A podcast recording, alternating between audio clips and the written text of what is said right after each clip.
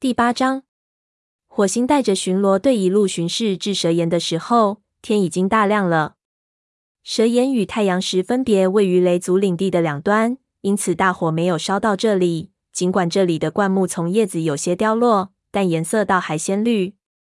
火星见刺爪向石头群跑过去，急忙喊道：“等一等，别忘了这里有毒蛇。”刺爪刹住脚步，说：“对不起，火星。”自从蓝星拒绝为这些学徒举行武士典礼后，火星时常留出一些时间带着学徒们外出走走，包括每次出来巡逻，他至少带一名学徒，以向学徒们表明族群对他们的重视。虽然训爪对武士典礼的延迟有些怨言，但刺爪似乎并不介意再多等等。刺爪的老师鼠毛走过来对他说：“告诉我，你都闻到了什么？”刺爪仰头嗅了嗅。张口即答，老鼠。说着，他的舌头在嘴里吧嗒了几下。鼠毛提醒他说：“没错，但我们现在还不能捕猎。”你还嗅到了什么？刺爪翘着尾巴说：“有雷鬼鹿在那边，还有狗的气味。”火星正站在一个水坑边喝水，听到刺爪的话，他用鼻子嗅了嗅，随即发觉刺爪说的不错，这里确实有一股浓烈的狗的气味。而且还很新鲜。他说：“真奇怪，除非两脚兽们起得非常早，否则这股气味应该很淡才对。最迟也应该是昨晚的呀。”火星回忆起白风曾报告说，蛇岩这里的灌木丛被践踏了一大片，四处还散落着鸽子的羽毛。那时这里便有狗的气味了。按说这股气味存留不了这么长时间的。他说：“我们最好在四周查看一番。”他让鼠毛和刺爪进树林里瞧瞧，并命令刺爪不得离开师傅，自己则向石头群爬去。没爬出几步远，就听鼠毛叫他：“快来看看这个！”火星绕过一簇浓密的前麻，跑到那两只猫旁边，朝坡下的一小块空地望去。那里有一小滩绿油油的水，里面积满落叶，一股浓郁的香味气味扑鼻而来，但中间隐隐夹杂着狗的气味。鸽子的羽毛散落一地，还有些不知是松鼠还是兔子的毛。刺爪嗅了嗅地上的狗屎，恶心得差点儿当场呕吐。火星仔细辨别空气中的气味，两脚兽的狗通常不会跑到这么远的地方来，践踏灌木，丢弃猎物的残骨，到处留下痕迹，把森林弄得一塌糊涂。火星看着眼前的一切，意识到情况有些不妙。鼠毛问。你怎么看这件事？火星有些焦虑地说：“我不清楚，依眼下的情形看，似乎有一只狗从两脚兽那里跑到森林里了。”他猛然想起那天和沙风在松林捕猎时，看见三个两脚兽在树林里游逛。他心里暗想：难道那些两脚兽们就是在找这只狗吗？不过松林在雷族领地的另一端，距这里很远。我们该做些什么？刺爪脸上的神情显得异常严肃。火星说：“我去向蓝星报告，如果我们的领地里果真有狗出没，我们就得采取些措施。也许我们能把它引到别的地方去。这只狗显然在掠夺雷族并不富裕的猎物，而且万一族里的猫不幸撞见了这只狗，那事情可就闹大了。”火星转身向营地走去，隐隐觉得这片丛林里危机四伏。尽管他熟悉这里的每一棵树、每一块石头，但他仍感觉到其中隐藏着某种东西，既不是气味，也不是声音，而是一种看不到、听不着的东西。目前他还无法确定这种东西是什么。仅仅是一只狗吗？还是蓝星的担心终于成了现实？难道星族又要降祸于雷族吗？巡逻队快要走到营地的时候，火星嗅到身后有雷族猫的气味。他转头看见白风、亮爪和云爪衔着猎物走了过来。火星问他们：“捉了不少猎物吧？”白风放下嘴里的兔子，说：“还不错，只是我们一直走到四棵树，才小有收获。”火星夸赞说：“这只兔子倒是挺肥大啊！”他又对衔着松鼠的亮爪和云爪说：“干得漂亮。”白风说：“我们发现了一些情况，回到营地后我告诉你。”说完，他捡起兔子，随着火星爬下山沟。他们把猎物放进猎物堆里。火星立刻吩咐学徒们给老年猫送些吃的去。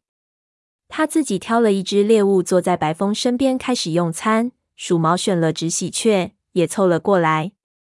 火星先吃了一小口老鼠肉，压了压饥火，然后说：“你都看到什么了？”他看见白风面色阴郁，料想不是好消息。果然，白风说：“越来越多的猎物残骸，被撕得稀烂的兔子皮毛。”还有越来越多的狗的气味。这一次是在河族边界附近发现的，连四棵树都不到。是新鲜的气味吗？我猜是昨天留下的。火星忧心忡忡地点了点头。那只狗走的显然比他原先认为的还要远。他吞下最后一口鼠肉，把今早巡逻时发现的情况给白风说了一遍。鼠毛也插言说：“那里一片狼藉。”是不是有一只狗在我们的领地里杀戮我们的猎物啊？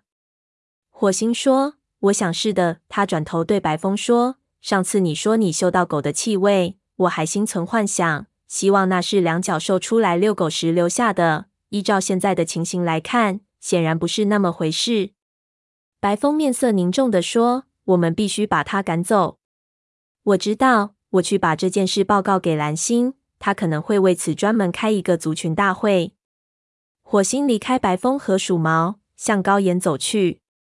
此时已将近中午，营地内呈现出一派祥和的气氛。蜡爪和训爪正在学徒巢穴外玩耍。双毛和文联守了一夜岗哨，这时正疲惫地坐在武士巢穴外，有一搭没一搭的聊天。文伟正晃动着尾巴逗孩子玩，绝毛则在一旁观看。假若那只流浪狗发现这处营地，将会带来多么大的浩劫啊！火星连想都不敢想。就在他将要走到蓝星巢穴门口时，绝毛跑过来说：“火星，我能和你说个事吗？”火星停下脚步，说：“那就简紧要的说吧，我还要去向蓝星汇报些事情。”绝毛解释说：“是有关文伟的，我很担心他。他认为学仔能够成为一名学徒，正亲自教他。”他觉得，如果蓝星看见学仔孺子可教，一定会让他成为一名武士的。现在火星离文伟母子距离很近，看得也更清楚了。他发现他们并不是在玩耍，至少文伟不是。他正在给学仔演示捕猎时的俯卧动作。学仔似乎觉得很好玩，在地上滚来滚去，不时拍打一下文伟，模仿母亲的动作，显得很拙劣。火星越看越伤心。隔了半晌，叹口气说：“这也许是最好的解决办法。如果文伟自己意识到学仔不可能学会捕猎，他就有可能接受学仔不能成为武士的事实。”绝毛不以为然地说：“也许吧。不管怎么说，我再看一会儿，看看我能不能帮上什么忙。”火星赞许地打量着他。尽管绝毛成为武士没有几个月，却已显得颇为老成持重。火星敢肯定。如果绝毛当老师，一定能教好徒弟，因为他具有耐心和责任感。不过教学仔是不可能了。火星知道那个耳聋的小家伙永远也不会当上学徒，不会去参加森林大会，永远也不会知道一名武士为族群做出贡献时的那种无比欢乐的心情。不过现在学仔既然没有尝到学徒的年龄，就不必挫伤绝毛对他的兴趣。火星说：“那好吧。”但不要影响你履行武士的职责。你有什么想法，只管对我说，我会再找炭毛谈谈的。绝毛说：“谢谢你。”火星说完，他坐下来，爪子垫在胸口下，继续观察文伟和学仔。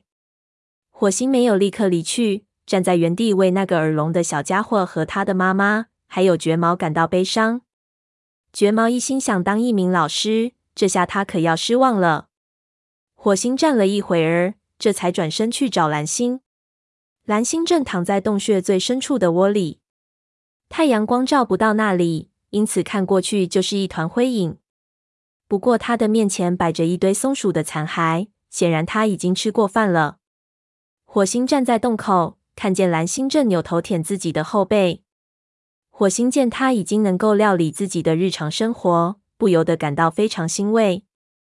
他故意用爪子在地上扒了两下，引得蓝星回过头。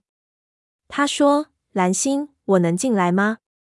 我有些事情向你汇报。”蓝星哀怨地说：“我猜准不是什么好事。”他的口气令火星吃了一惊。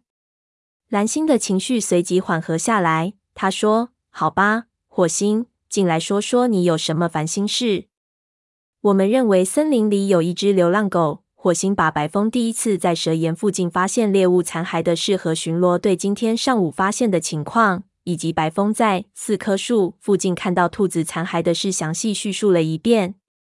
蓝星坐在石壁边，一言不发地听着。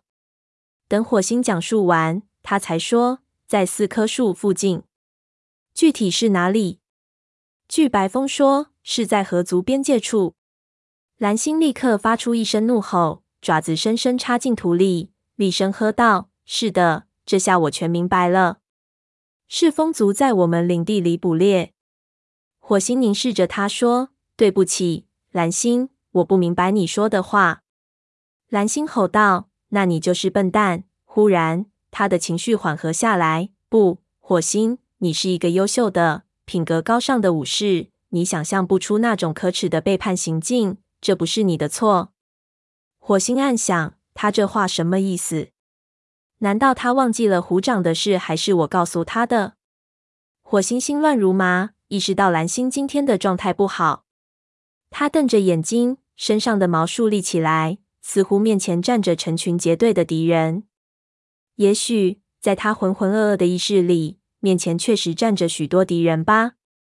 火星分辨说。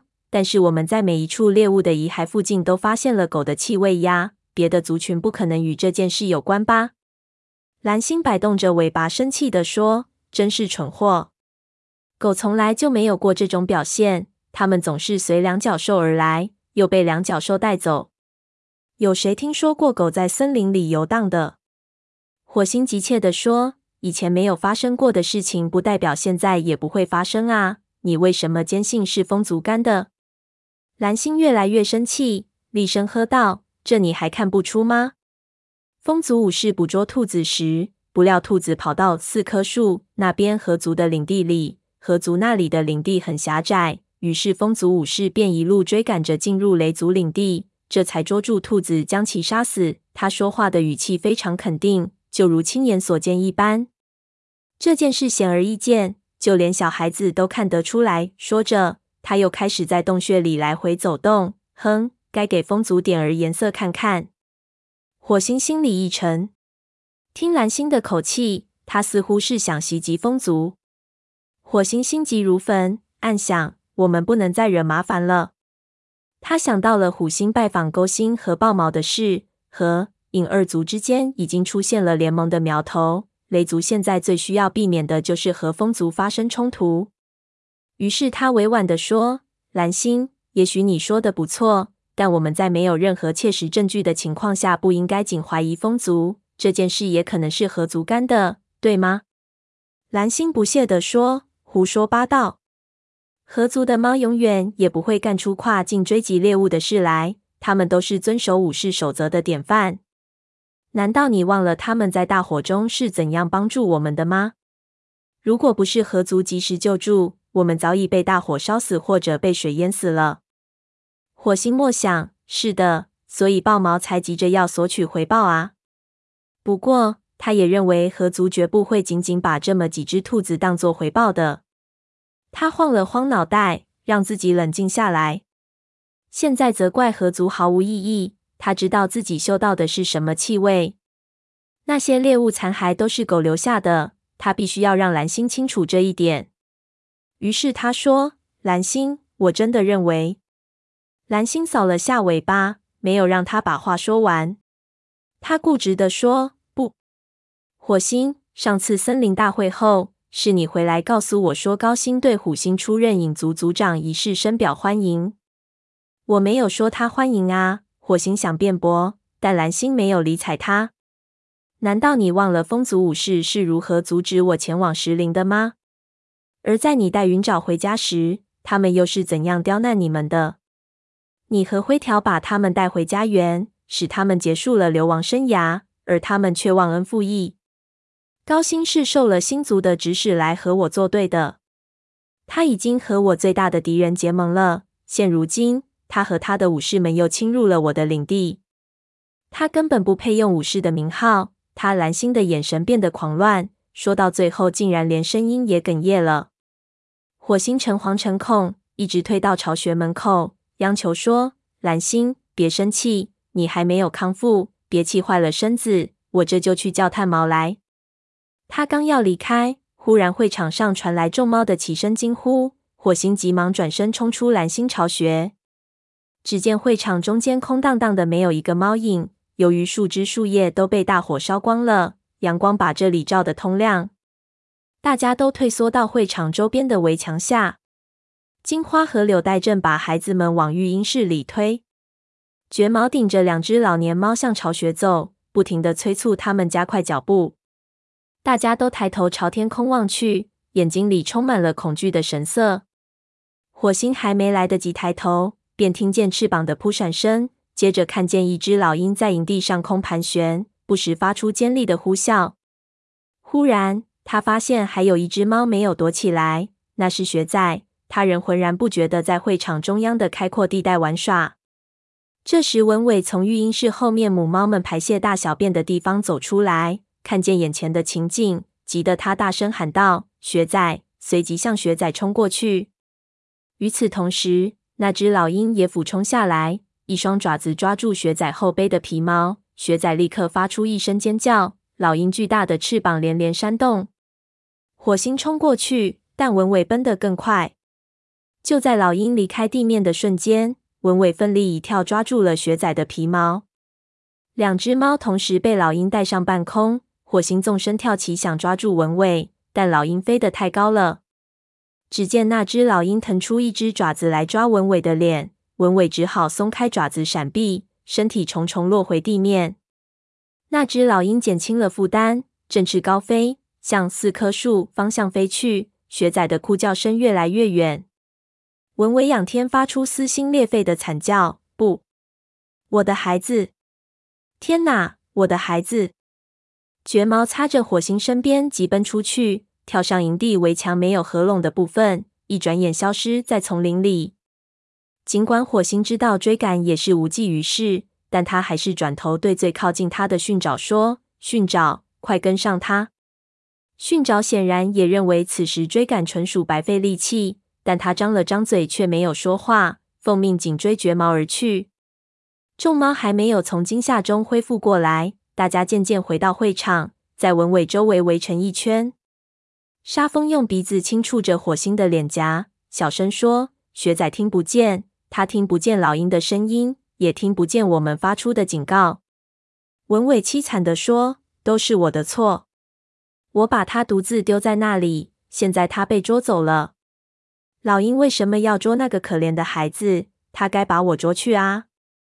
沙风走到文伟身边。轻轻抵在他的身上，以示安慰。炭毛走过来，舔了一下文伟的耳朵，柔声说：“我们都会照顾你的，我们不会离开你。”文伟恍若不闻，只是不住的喃喃自语：“他被捉走了，这全是我的错。”“这不是你的错。”蓝星的声音忽然响起。